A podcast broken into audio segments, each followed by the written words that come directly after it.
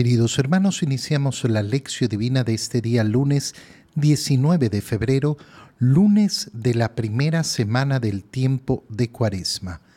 Por la señal de la Santa Cruz de nuestros enemigos, líbranos, Señor Dios nuestro, en el nombre del Padre y del Hijo y del Espíritu Santo. Amén. Señor mío y Dios mío, creo firmemente que estás aquí, que me ves, que me oyes, te adoro con profunda reverencia, te pido perdón de mis pecados y gracia para hacer con fruto este tiempo de lección divina. Madre mía Inmaculada, San José, mi Padre y Señor, Ángel de mi guarda, interceded por mí. En la primera lectura de este día lunes leemos el libro del Levítico, capítulo 19, versículos 1 al 2 y 11 al 18. En aquellos días dijo el Señor a Moisés, habla a la asamblea de los hijos de Israel y diles, sean santos, porque yo el Señor soy santo. No hurtarán, no, no mentirán, ni engañarán a su prójimo. No jurarán en falso por mi nombre.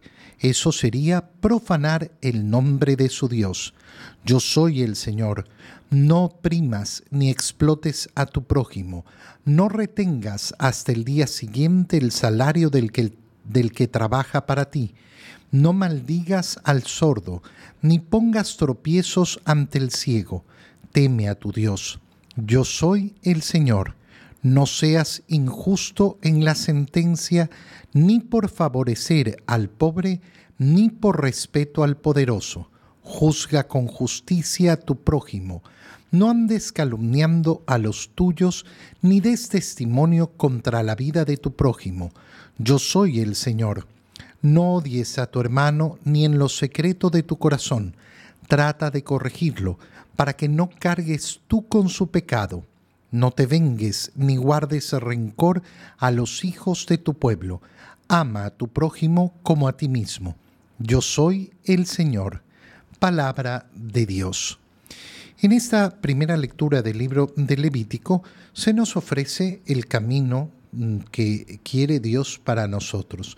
Cuando una persona me dice a mí, yo no sé qué quiere Dios de mí, la respuesta es inmediata y es sumamente sencillo. Lo que nos ha dicho el libro de Levítico, lo hemos leído. Eh, ¿qué, quiero, ¿Qué quiere el Señor de mí? La santidad. Quiere que yo sea santo. ¿Cuál es la voluntad de Dios para mí? La santidad. ¿Cómo voy a lograr esa santidad? Haciendo sea lo que sea que haga en la vida. Todo en la vida tiene que ser realizado con el mismo deseo con el mismo anhelo, hacia la misma dirección. Yo soy esposo, tengo que ser un esposo santo. Yo soy una esposa, tengo que ser una esposa santa. Yo soy un hijo, tengo que ser un hijo santo. Yo soy un sacerdote, tengo que ser un sacerdote santo. Yo soy un profesional, tengo que ser un profesional santo. Yo soy un trabajador, tengo que ser un trabajador santo. Yo soy amigo, tengo que ser un amigo santo todas, todas las circunstancias, todas las acciones, todas las acciones que hago en la vida tienen que tener la misma finalidad. Fíjate en las palabras que nos dice el libro del Levítico. Habla la asamblea de los hijos de Israel y diles, sean santos. ¿Y por qué? Porque yo, el Señor, soy santo. Porque yo, el Señor, soy santo. ¿Qué nos está diciendo el Señor en resumidas cuentas? Si te he hecho a imagen y semejanza mía, ¿qué es lo que quiero de ti? Que seas como yo. Por tanto, cuando una persona rechaza la santidad como meta de vida, ¿qué es lo que está rechazando? Está rechazando ser imagen de Dios. Está diciendo, yo no quiero ser imagen de Dios en el mundo. No quiero ser una criatura hecha a imagen de Dios. Es muy lamentable cuando uno escucha a creyentes, a personas que dicen ser creyentes y dicen, no, yo soy un hombre normal, yo, yo, yo, yo soy bueno, yo no mato a nadie, pero eh, eso de ser santo es, es demasiado, es como exagerado. Eh, eh, a mí me ha pasado toparme con muchísimas personas que hablan así. Muchísimas, muchísimas personas que hablan así. ¿Por qué? Porque nunca se dedicaron verdaderamente a escuchar la palabra de Dios.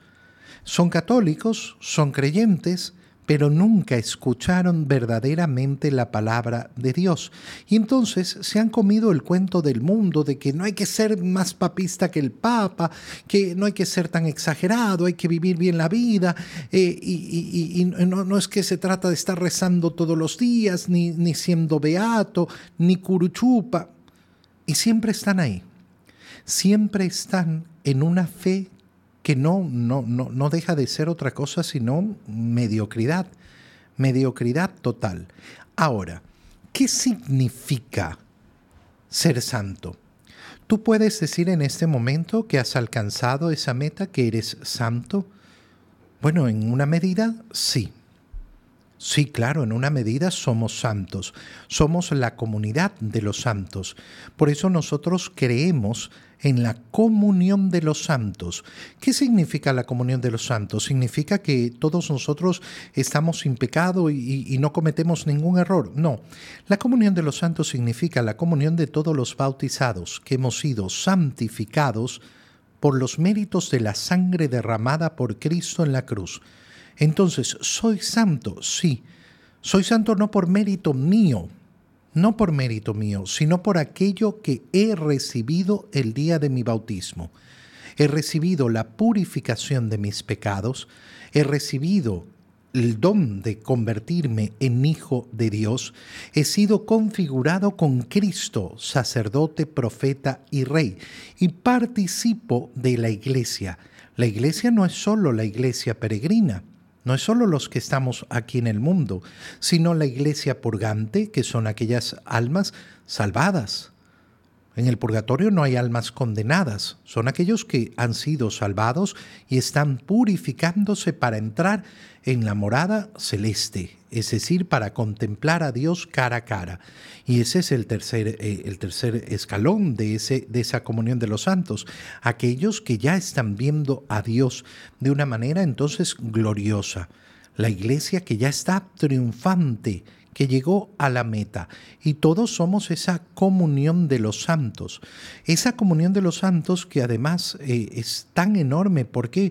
Porque las buenas acciones de uno y las oraciones de otro repercuten en mi vida y las mías repercuten en las de ellos.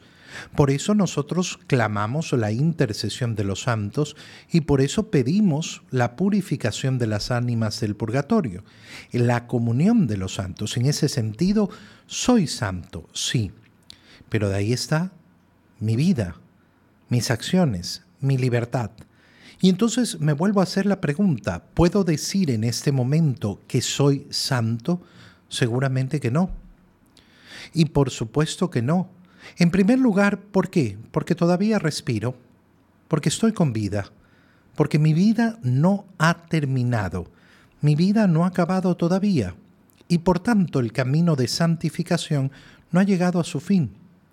El único momento en que se puede determinar la santidad de una persona va a ser efectivamente después de su muerte. No podemos hacerlo antes. Porque una persona puede llegar a decir, no, yo, yo soy bueno y seré bueno hasta el último día de mi vida. Pero cuidado, porque conocemos muchos casos de personas que han abandonado la fe en su último eh, recorrido, en la última parte de la carrera, y han renegado de Dios o han caído en pecados profundísimos. Entonces yo me mantengo, como me ha dicho el Señor, vigilante hasta el final. Y entonces, ¿qué significa ser santo? Significa tener en mi corazón el ideal de santidad, el ideal de santidad, que esa es mi meta, que eso es a lo que aspiro. No voy a llegar en ningún momento en esta vida a decir, yo ya terminé la carrera. No, no la he terminado. Yo ya soy santo. No, no soy santo. Pero lucho por eso. Eso es lo que anhelo. Eso es lo que quiero lograr con todas las acciones de mi vida. El ideal que mueve mi corazón es el ideal que ha puesto en mi corazón el Señor con su palabra. Sean santos. Y entonces me esfuerzo día a día en esa santidad. No me voy a esforzar sino en ella. ¿Qué tengo que hacer para lograrla? No hurtar, no mentir, no engañar al prójimo, no jurar en falso y peor usando el nombre de Dios, no oprimir, no explotar al prójimo, no retener el sueldo de otro hasta el día siguiente, no maldecir al sordo, no poner tropiezos ante el ciego, es decir, no abusar de aquel que tiene discapacidades, de aquel que no tiene, eh, que no tiene las ventajas que, que tengo yo.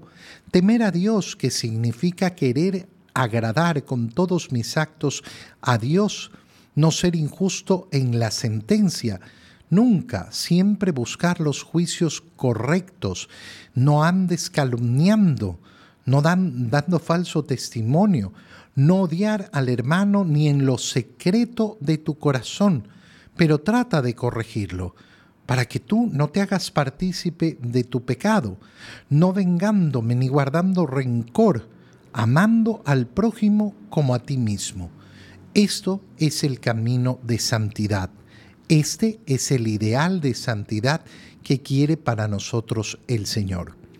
En el Evangelio, leemos el Evangelio de San Mateo, capítulo 25, versículos 31 al 46. En aquel tiempo Jesús dijo a sus discípulos, cuando venga el Hijo del Hombre rodeado de su gloria, acompañado de todos sus ángeles, se sentarán en su trono de gloria. Entonces serán congregadas ante él todas las naciones, y él apartará a los unos de los otros, como aparta el pastor a las ovejas de los cabritos, y pondrá a las ovejas a su derecha y a los cabritos a su izquierda.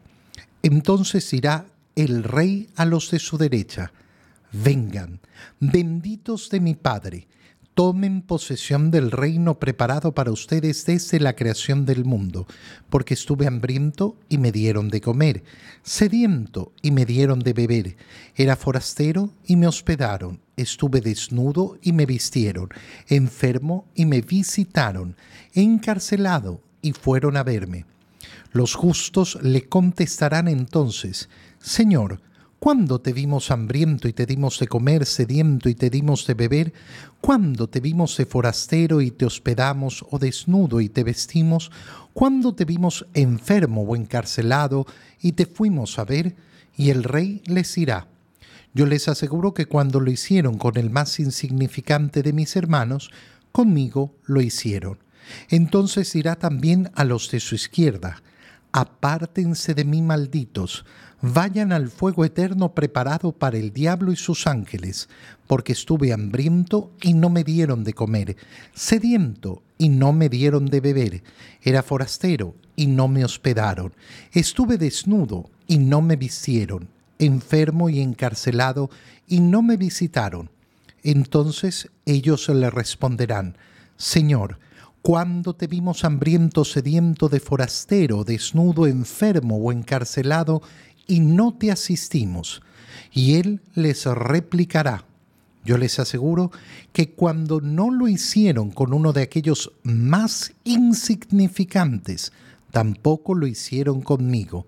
Entonces irán estos al castigo eterno y los justos a la vida eterna. Palabra del Señor. Vamos a dividir en dos partes la lectura del Evangelio de hoy. La primera parte, la certeza de que después de esta vida hay un juicio. Venimos hablando a través de la primera lectura del libro de Levítico sobre ese deseo de Dios de que seamos santos, que tengamos ese ideal de santidad. ¿Y qué nos dice el Evangelio? Que vamos a ser juzgados. Vamos a ser juzgados de acuerdo a esto de acuerdo a ese ideal que tiene que haber en nuestro corazón de ser santos. Cuando venga el Hijo del Hombre, rodeado de su gloria, acompañado de todos sus ángeles, se sentará en su trono de gloria. ¿Y qué va a realizar en ese momento? Llamará, congregará a todas las naciones y apartará los unos de los otros, como el pastor aparta las ovejas de los cabritos, unos a la derecha, unos otros a la izquierda, unos para la vida eterna, otros para la condenación eterna. Entonces, ¿qué, mm, ¿qué vemos y a qué nos enfrentamos inmediatamente? Al juicio. Si yo no quiero considerar el juicio de Dios, si yo me quiero engañar, no, yo, yo, yo creo que Dios no va a juzgar a nadie, sino que nos va a mandar a todos al cielo. Ok, qué lindo suena, ¿no? Precioso. Pero ese es un invento tuyo, no es la palabra de Dios. Lo que nos ha revelado el Señor es esto no lo que a ti te gustaría escuchar, no lo que tú te imaginas que escuchas, no, no. Esta es la palabra del Señor y esto no es una vez que lo dijo Jesús por ahí, esto lo repite una y otra vez.